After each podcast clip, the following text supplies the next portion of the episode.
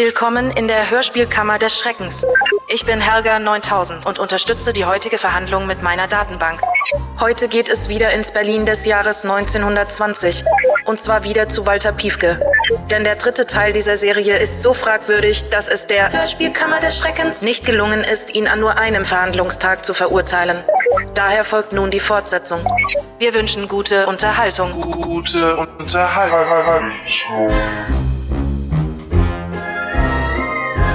Hörspielkammer des Schreckens. Von und mit Michael Eickhorst und Dennis Rohling. Hab ich eigentlich schon einmal erwähnt, dass ich immer ganz schlechte Laune bekomme, wenn ich zweimal für ein und dasselbe Hörspiel hier antanzen darf? Falls nicht, ist so. Also, nicht anpacke, nicht angucke, ja nix. Wo sind wir denn letztes Mal stehen geblieben, Helga? Piefke besucht Anna Wagner in der Redaktion des Berliner Tageblatts. Er wirft zusammen mit der Reporterin einen Blick ins dortige Zeitungsarchiv. Sie erfahren dort etwas über die Moabiter Unruhen von 1910 und die zeitgleich verübten ersten Morde des Monsters. Piefke fragt sich, warum der Mörder danach zehn Jahre lang nicht zugeschlagen hat. So richtig viel Neues erfährt Piefke hier nicht, oder? Hätte ihm das nicht alles auch Kronberger sagen können? Schon, aber ich wollte noch ein bisschen Zeitgeschichte unterbringen. Den Streik bei Stinnes zum Beispiel. Da wurden nämlich damals endlich... Bitte, Herr Topf, ich will das gar nicht hören. Na, immerhin lesen die beiden das im Archiv nach. Dann gibt's wenigstens keinen dieser unnützen und sterbenslangweiligen Vorträge von Till Hagen. Ähm, naja. Was?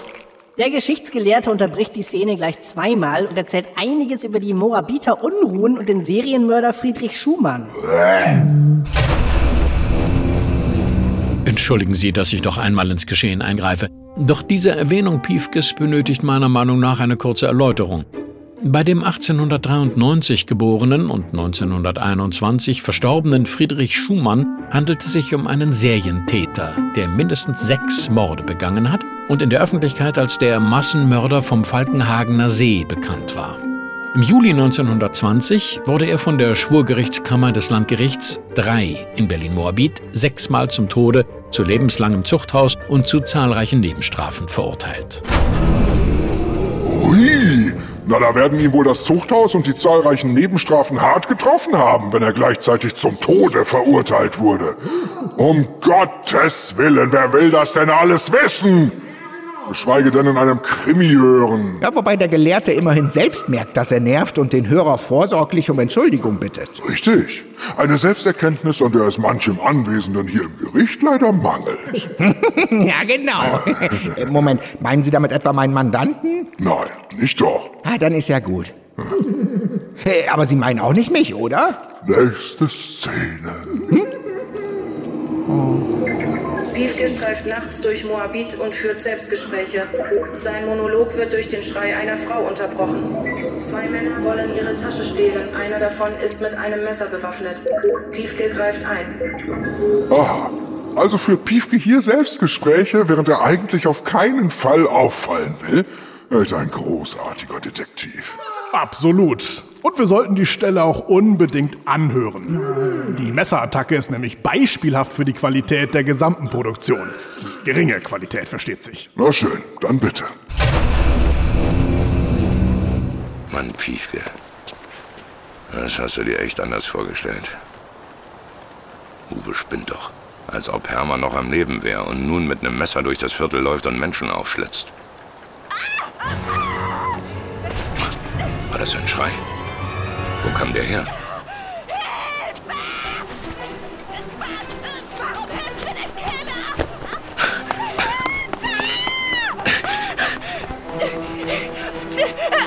Hallo? Warum hilft mir? Halten Sie den Mund, Fräulein, oder wir werden ungemütlich. Ja, her mit der Tasche, sonst setz es nicht! Nein, nein, nein, nicht! Ich glaube, die Dame ist schwerhörig. Lassen Sie mir los! Na, was machen wir denn da? Ja, am besten die furchtbare Szene beenden, ne?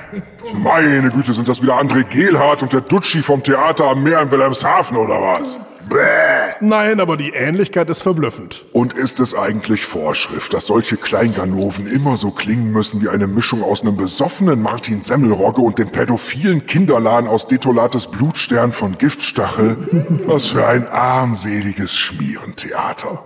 Richtig. Und ganz wichtig ist, dass die Messeräumel Karen Schulz-Vobach erstmal möglichst lange, möglichst oft das Gleiche schreien lassen, bevor sie dann ganz plötzlich wollen, dass sie den Mund hält. Und wie lange kann man als Gangster eigentlich brauchen, um einer wehrlosen Frau die Handtasche zu stehlen? Gute Frage. Herr Topf? Meistens unter 20 Sekunden. Äh, ja. Das war eine überraschend präzise Antwort. Äh, wenn wir nachher zusammen in Ihre Wohnung fahren, Finden wir dann da haufenweise geklaute Handtaschen? Ah, wie geht's denn weiter? Piefke greift also ein und wird niedergeschlagen. Wie schön. Das passiert auch irgendwie in jeder Folge, oder? Also nicht, dass es mir was ausmachen würde. Das sind die einzig schönen Momente, wenn der Fatzke was aufs Maul kriegt. Hm. Oh ja. Äh, Piefke fragt, Hermann, bist du das? Dann wird er ohnmächtig. Äh, was hat es mit der Frage auf sich? Das erfahren wir in der nächsten Szene. Aha. Na dann, weiter. Nach einiger Zeit wacht Piefke in Anna Wagners Wohnung auf. Sie sagt, dass es nachts an ihrer Tür geklopft hat und er im Treppenhaus lag, zerschunden wie ein getretener Hund. Offenbar hat sein Bruder ihn zu der Wohnung geschafft und ist dann verschwunden, bevor er Anna begegnen konnte. Ah, okay. Jetzt wird's spannend. Also im Rahmen dieses extrem unspannenden Hörspiels. Ich nehme an, dass Piefke langsam klar wird, dass mit seinem Bruder was nicht stimmen kann. Äh, nee, wieso? Es stellen sich doch einige ganz offensichtliche Fragen. Woher kennt Hermann Piefke die Reporterin Anna Wagner? Woher weiß er, wo ihre Wohnung ist? Und da besagte Wohnung nicht direkt um die Ecke liegt, muss er den ohnmächtigen Walter ja auch irgendwie dorthin geschafft haben. Äußerst schwierig für einen einzelnen Mann, der seit Jahren im Verborgenen lebt. Mein Fazit anhand des bislang Gehörten wäre, er hat Helfer und hat Piefke überwachen lassen. Stimmt. Jetzt, wo Sie das sagen, das wirkt tatsächlich so. Aber es kommt im Hörspiel nicht vor und Piefke stellt auch keine derartigen Überlegungen an. Genau. Ah, und Anna Wagner auch nicht? Oder steckt die mit Hermann unter einer Decke? Nein und vermutlich nicht. Vermutlich nicht? Das heißt, Sie wissen es nicht mal. So ist es. Na, großartig. Weiter. Piefke trifft sich mit seinem Informanten, dem Lumpen Tony. Der meint, dass das Monster von Moabit in einem alten Taubenschlag hausen könnte. Zuletzt wurde es in der Nähe der St. Pauluskirche gesehen. Piefke beobachtet von einem der Dächer aus die Umgebung der Kirche und verfolgt eine verdächtige Gestalt. Dabei stürzt er fast in die Tiefe. Als er an der Dachrinne hängt, reicht ihm die Gestalt die Hand und entpuppt sich als sein Bruder Hermann. Hey, wie überraschend. Wer hätte damit gerechnet? Also außer jedem Hörer. Aber das heißt, Hermann Piefke ist tatsächlich das Monster. Nicht doch. Er bestreitet irgendwas mit dessen Taten zu tun zu haben. Äh, und Piefke glaubt ihm das? Ohne jeden Beweis? Na klar. Toll! Macht er Hermann gegenüber denn wenigstens, ja, den Hermann? Also Vorwürfe, dass er all die Jahre so getan hat, als ob er tot wäre? Ja, durchaus. Der Striezel geht da für seine Verhältnisse richtig aus sich raus. Für seine Verhältnisse? Das heißt, bei jedem anderen Sprecher würde man es eher ungewöhnlich kontrolliert und beherrscht nennen, oder wie? Einspruch! Das sind doch alles Suggestivfragen. Na schön, stattgegeben. Aber ich sehe das richtig, dass es sich um eine eher geringe Aufregung handelt angesichts dessen, dass der Bruder äh, wie lange als tot galt? Fast zehn Jahre, Euer Ehren. Ja, dafür ist das wirklich derbe zahm. Aber so ist er nun mal unser Piefke. Ja, so ist er. Schlimm genug. Und wie erklärt Hermann seine lange Abwesenheit? Nun, er war 1910 Teil einer Spezialeinheit der Berliner Polizei mit Namen Argus. Die sollte das Monster von Moabit bei seiner ersten Mordserie fangen. Hat sie auch gemacht, aber es stellte sich raus, dass das Monster selbst Teil dieser Einheit war. Ein Polizist namens Ludwig Franke. Aha. Und wie hat man den erwischt, wenn er selbst Teil der Einheit war? Dann müsste es doch ein leichtes für ihn gewesen sein, alle Spuren zu verwischen und sich nicht schnappen zu lassen. Keine Ahnung, vielleicht wurde er unvorsichtig. Vielleicht? Also haben Sie sich da auch nichts ausgedacht? Nee, ist ja auch im Grunde egal. Wichtig ist nur, dass Franke dann in die Anstalt kam und alles verschwiegen werden sollte. Aber Hermann Piefke wollte einfach nicht schweigen. Also hat man ihm in den Rücken geschossen. Er fiel in die Spree, aber er überlebte und war seither im Untergrund. Was für ein Dreck. Weiter. Während die Piefkes im Taubenschlag miteinander reden, taucht plötzlich die Polizei auf. Offenbar ist sie weiter gefolgt und will nun Hermann schnappen. Doch der kann rechtzeitig fliehen. Okay. Und wie kann der fliehen? Na, er läuft weg, als er die Polizisten in der Ferne ihre Pfeifen benutzen hört. Ach ja? Wozu die Pfeifen? Keine Ahnung. Hat man sowas nicht früher gehabt? Ja, schon. Um als Polizist seine Kollegen zu alarmieren. Aber doch nicht unmittelbar vor der geplanten Festnahme einer Person, die nicht gewarnt werden soll. Damit ist doch jeder Überraschungseffekt verpufft. Stimmt. Ganz schön dumm von denen. Nein, ganz schön dumm von Ihnen, Herr Topf. Von Ihnen. Von Ihnen. Oh. Hm, von wem? Ach, Sie können doch nicht einfach die Polizei der Lächerlichkeit preisgeben. Aber schön, Hermann ist also wieder auf der Flucht. Weiter? Piefke stürmt in Kronbergers Büro. Er macht dem Kommandeur Vorwürfe. Ihm ginge es gar nicht darum, das Monster zu fangen, sondern bloß darum, Hermann Piefke zu finden. Kronberger meint, dass der Mann gefährlich sei und Walter Piefke keine Ahnung von den Hintergründen habe. Als dieser das Büro verlässt, ruft Kronberger den Politiker Eklinski alias Bruder E an. Ach, der dämliche Klassiker. Kaum ist der eine Kerl zur Tür raus, schon greift der andere zum Telefon. Wissen Sie, was schön wäre? Wenn Piefke jetzt zurückkäme und Kronberger beim Telefonieren erwischen würde. Einfach nur, um dessen strunzdummes Verhalten zu bestrafen. Als ob der mit dem Telefonat keine fünf Minuten warten könnte. Ja. Aber geht es Kronberger denn wirklich nur um Hermann und nicht ebenso sehr um das Monster? Anfangs hieß es doch, dass auch das Monster ein Problem für die Bruderschaft sei. Ja, stimmt. Das ist es auch. Und warum ist Kronberger das Monster dann egal? Tja, keine Ahnung. Toll! Andere Frage. Ich habe das doch richtig in Erinnerung, dass es auch hieß, dass es nicht die Bruderschaft war, die Franke freigelassen hat. Ja, hieß es. Und das stimmt auch? Nö. Wie nö? Na, es war in Wirklichkeit doch die Bruderschaft, die Franke freiließ. Damit er die weiteren am Projekt Argus beteiligten Polizisten töten würde. Gustav Kramer und Emil Ebers. Aha, weil die angeblich mächtige Bruderschaft so machtlos ist, dass sie Gustav Ganz und Emil Erpel nur mit Hilfe eines Geisteskranken aus der Welt räumen kann? Genau.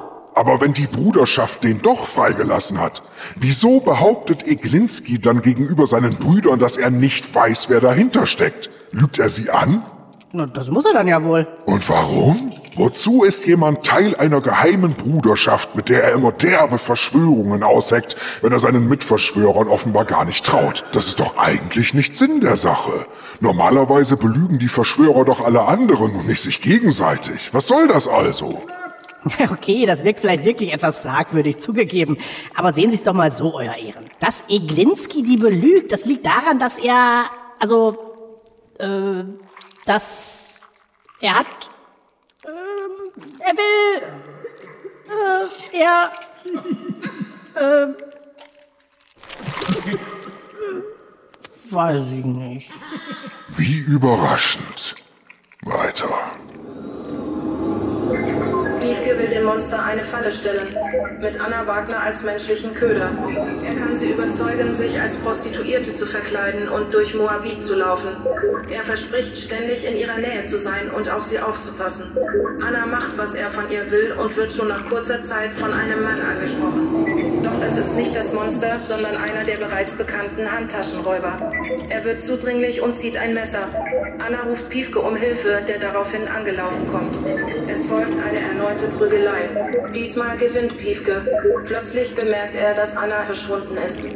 Während er noch überlegt, was das zu bedeuten hat, taucht wieder Hermann auf. Er hat beobachtet, was geschehen ist. Anna wurde während der Prügelei von Ludwig Franke entführt. So, so. Ich äh, frag das mal zur Sicherheit, Herr Topf. Äh, Walter Piefke soll ein Idiot sein, oder? Ein Idiot? Wieso das denn?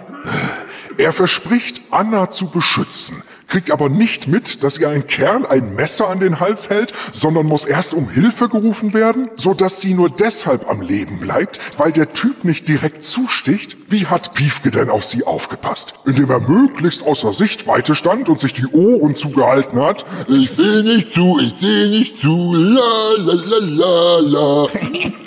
Vielleicht war er gerade abgelenkt. Ja, sollte er aber nicht sein, wenn die Wagner ihm ihr Leben anvertraut. Und dann bekommt er zu allem Überfluss auch nichts davon mit, dass sie direkt neben ihm entführt wird. Ja, er prügelt sich ja währenddessen. Ja, und das macht ihn automatisch blind, taub und blöd. Er wird doch wenigstens was gehört haben. Einspruch! Hier muss ich meinem Mandanten beipflichten. Das konnte Piefke nicht mitbekommen, weil die Entführung absolut lautlos ablief. Der Täter macht keine Geräusche und Anna gibt ebenfalls keinen Laut von sich. Ach ja? Kann ich das mal hören?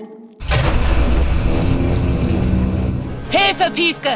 Er hat ein Messer! Mit wem sprichst du, Süße? Komm her, Bürschchen. Na, wir kennen uns doch. Du bist einer der Kerle, die jungen Damen gerne die Handtaschen klauen.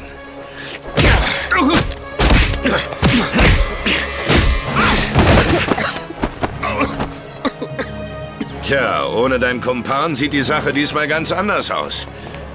Anna, sind Sie noch? Anna? Anna! Wo sind Sie? Das Monster hat sie. Hermann! Während du den Ganoven in die Mangel genommen hast, ist er mit deiner Freundin abgehauen. Sie ist nicht meine... Ach, egal.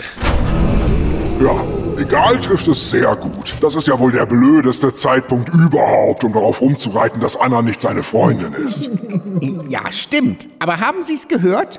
Oder besser nicht gehört? Die Entführung ging absolut lautlos vonstatten. Da war kein Mucks zu hören. Hm? Sie sagen das, als ob das etwas Gutes wäre.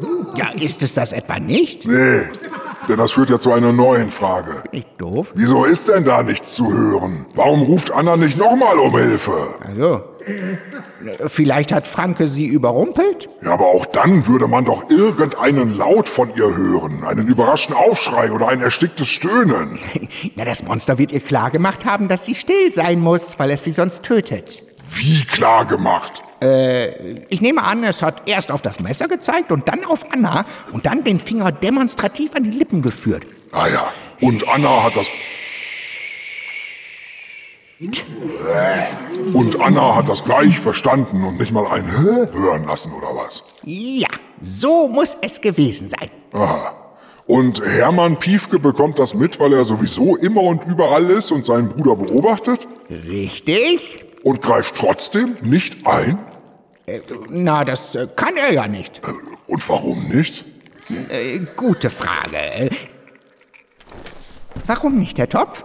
Keine Ahnung.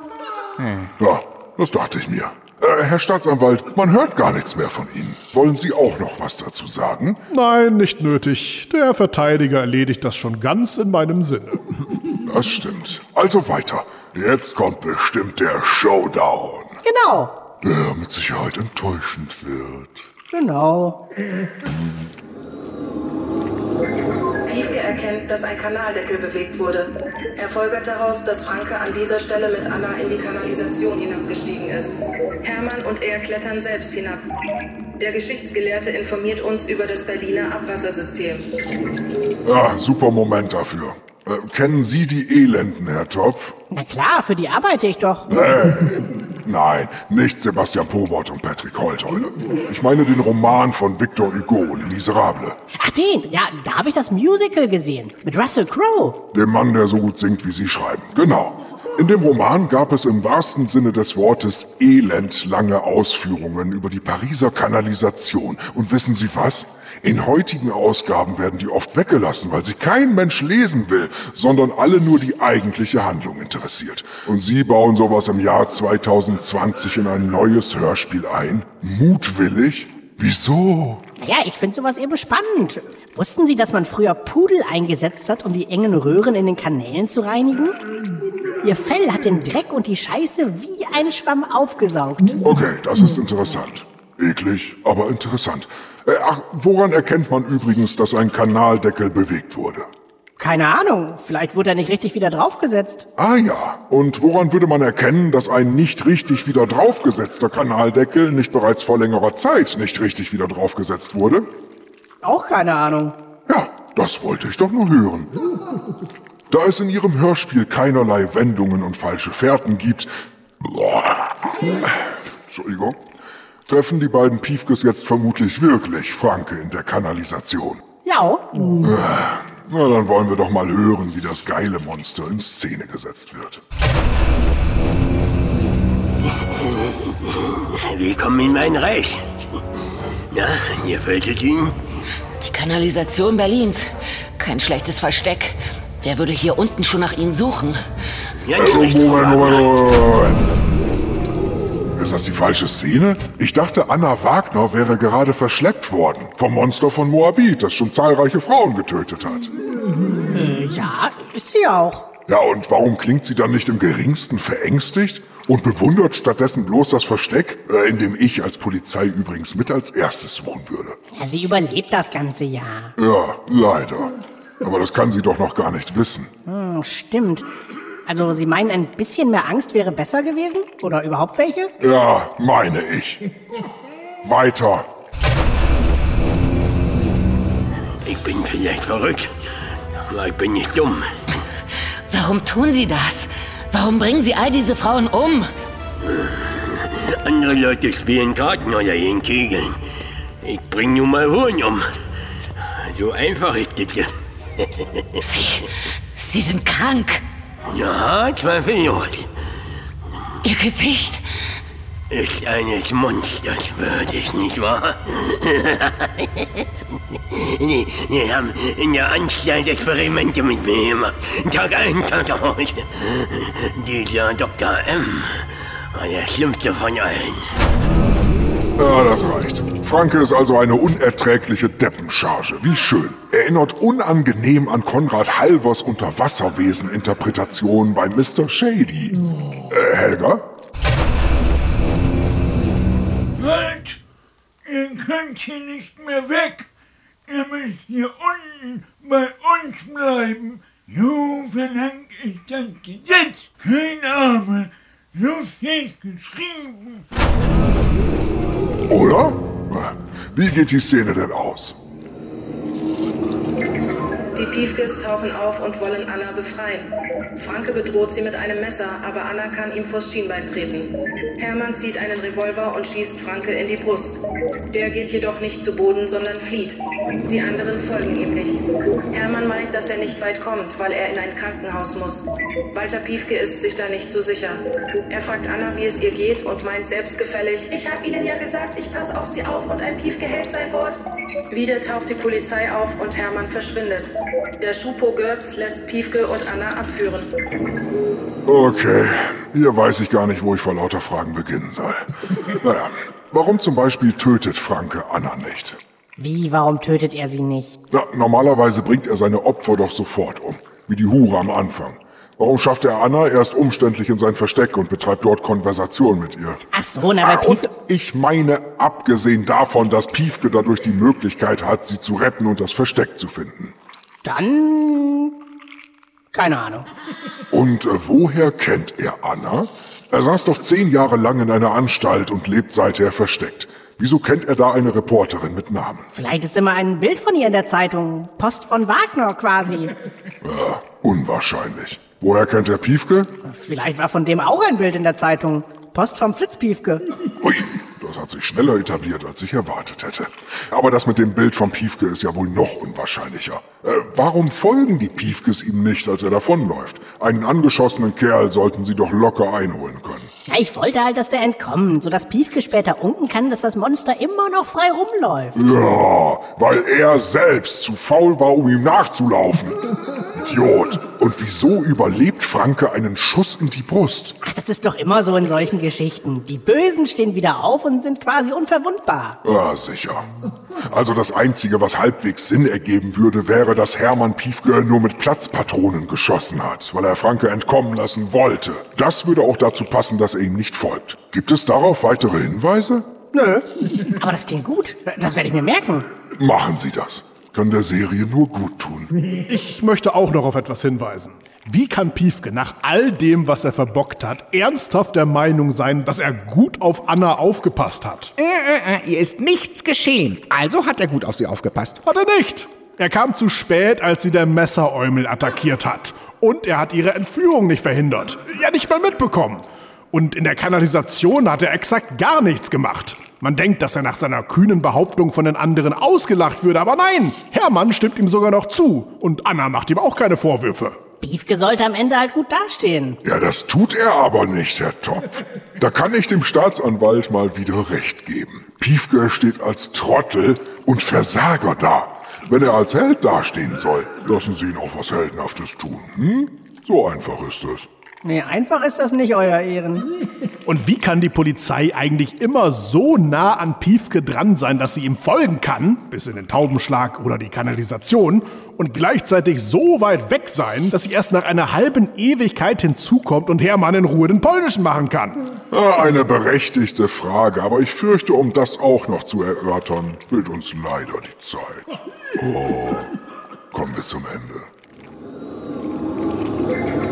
Nächsten Morgen besucht Kronberger Piefke in seiner Zelle. Er lässt ihn frei und sagt ihm, dass er den Rest des Geldes abholen kann. Franke ist zwar noch nicht geschnappt, aber sie wissen jetzt, nach wem sie suchen müssen. Ah, und das wussten Sie vorher nicht? So richtig überraschend kann es für die Polizei ja eigentlich nicht sein, dass der Mann, der vor zehn Jahren das Monster von Moabit war, auch diesmal das Monster von Moabit ist. Na, vermutlich soll man das gar nicht verstehen. Das ist bei den Hörspielen so, Euer Ehren. Endlich beginnen sie zu begreifen. Und Kronberger bietet Piefke also den Rest des Geldes an. Ich nehme an, der lehnt empört ab, weil mit ihm ein falsches Spiel getrieben wurde und er nicht käuflich ist. Äh, nein, der nimmt das Geld an. Ah, was für eine billige Hure. Also ist Piefke nicht nur unfähig, sondern auch noch gierig. Das wird echt immer besser. Weiter, wa? Vor dem Revier begegnet Piefke Anna Wagner. Sie erzählt ihm, dass sie nicht über das Monster von Moabit berichten darf. Stattdessen erscheint in der Zeitung ein Artikel über die Berliner Polizei, die das Monster unschädlich gemacht habe, dessen Identität aber aus ermittlungstaktischen Gründen nicht verraten dürfe. Hä? Das heißt, die Bruderschaft, die bislang absolut rein gar nichts geschissen bekommen hat, ist auf einmal in der Lage, die Presse zu beeinflussen. Wie mächtig ist die denn nun? Immer so mächtig, wie es gerade gebraucht wird, Euer Ehren. Na, Hauptsache, die Folge ist damit zu Ende. Wobei. Och nö, da kommt ja immer noch was. Bruderschaft gesteht sich ein, dass sie Walter Piefke unterschätzt hat und er zu einer Bedrohung werden könnte. Sie will bei ihm und Anna Wagner aber noch abwarten, denn dort machen sie uns wahrscheinlich mehr Probleme als lebendig. Na, herrlich. Hauptsache, die Fouls-Campers finden mal wieder einen Grund, um ihre Gegner nicht ausschalten zu müssen. So funktionieren Geheimorganisationen. Wow. Und was soll das heißen, dass sie tot mehr Probleme machen als lebendig? Ach, das soll bloß mehr andeuten, als in der Story wirklich drin ist. Ah, verstehe. Und dann ist Schluss? Hm? Dann ist Schluss. Äh, bevor Sie zum Urteil kommen, hätte ich noch eine Kleinigkeit vorbereitet. Ah, wieder der Chor? Nein, diesmal nicht. Ich habe für Gestatten Piefke ein neues Bullshit-Bingo erstellen lassen. Sie finden die Liste auf der Seite www.hörspielkammer.de-bullshit. Dort kann sich jeder Hörer automatisch eine Karte erstellen lassen, die er dann während des Hörens abhaken kann, bis er eine Reihe, Spalte oder Diagonale voll hat. Und äh, welche Punkte finden sich dort? Zum Teil Schlagworte, die immer wieder fallen, wie Groß-Berlin, Bruderschaft oder unser Piefke. Aber eben auch die wiederkehrenden Abläufe der Serie, die da wären Balken. Nein, das gehört nicht dazu, euer kleiner Spaß unter Alkoholikern. Piefke findet auf Anhieb, was er sucht. Piefke wird völlig überraschend überwältigt. Die Bruderschaft findet einen Grund, um Piefke nicht töten zu müssen. Einer der Täter entpuppt sich als Wahnsinniger. Bruder E redet sich eine weitere Niederlage schön. Und die Bösen bringen Piefke nicht direkt um, sondern bieten ihm die Gelegenheit zur Flucht. Gut, das kommt tatsächlich alles in fast jeder Folge vor. Klingt somit reizvoll und empfehlenswert. Im Gegensatz zum heutigen Hörspiel. Das Urteil. Vollkommen überflüssig. Auch die dritte Folge der Serie enttäuscht in jeder Hinsicht. Eine simple und viel zu geradlinige Monsterjagd wird durch widersprüchliche Aussagen und das unsinnige Verhalten zahlreicher Charaktere unnötig verkompliziert, bis am Ende keiner mehr durchblickt. Piefke versagt auf ganzer Linie, weil er nichts hinbekommt und alles glaubt, was ihm gesagt wird. Weitere Lächerlichkeiten wie die selbstherrliche, aber völlig machtlose Bruderschaft und der Mörder mit der Deppencharge machen das ohnehin fragwürdige Hörvergnügen vollends kaputt. Hörspielkammer des Schreckens. Von und mit Michael Eickhorst und Dennis Rohling. Die Rollen und ihre Besetzung. Dennis Rohling als Richter sowie Verteidiger. Michael Eickhorst als Angeklagter Markus Topf sowie Staatsanwalt. Verena Rohling als Helga 9000.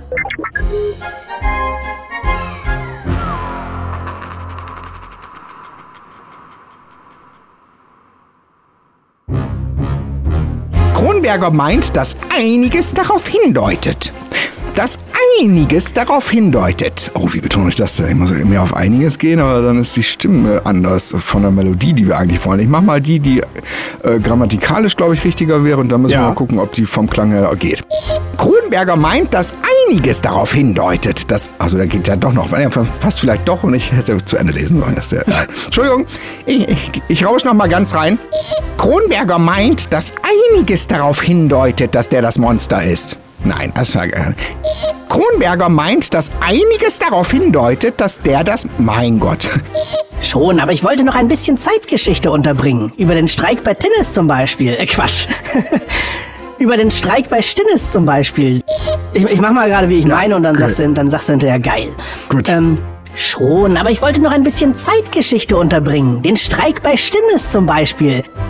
Geil. Ah ja. Also führt Piefke hier selbst. Äh, Hirse.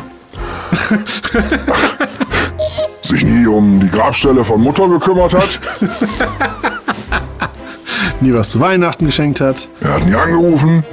Nicht zur Wahl gegangen ist, denn heute wird ja der amerikanische Präsident gewählt. Für Ja. die Outtakes einmal so kurz, um das einzuordnen. Meinst du, der wird echt nur für unsere Outtakes gewählt?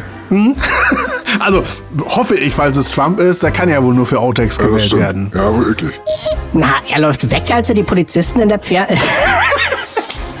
in der Ferne ihre Pfeifen benutzen hört. Ja, ja. Piefke erkennt, dass ein Kanaldeckel bewegt. Piefke erkennt, dass ein Kanaldeckel bewegt. Oh. Piefke erkennt, dass ein Kanaldeckel bewegt wurde. Boah, das ist ja ein Zungenbrecher, ey. Kanaldeckel. Franke bedroht sie mit einem Messer, aber Anna kann ihm vors Schienbein treten. Soll ich weitermachen oder? Nee. Alter.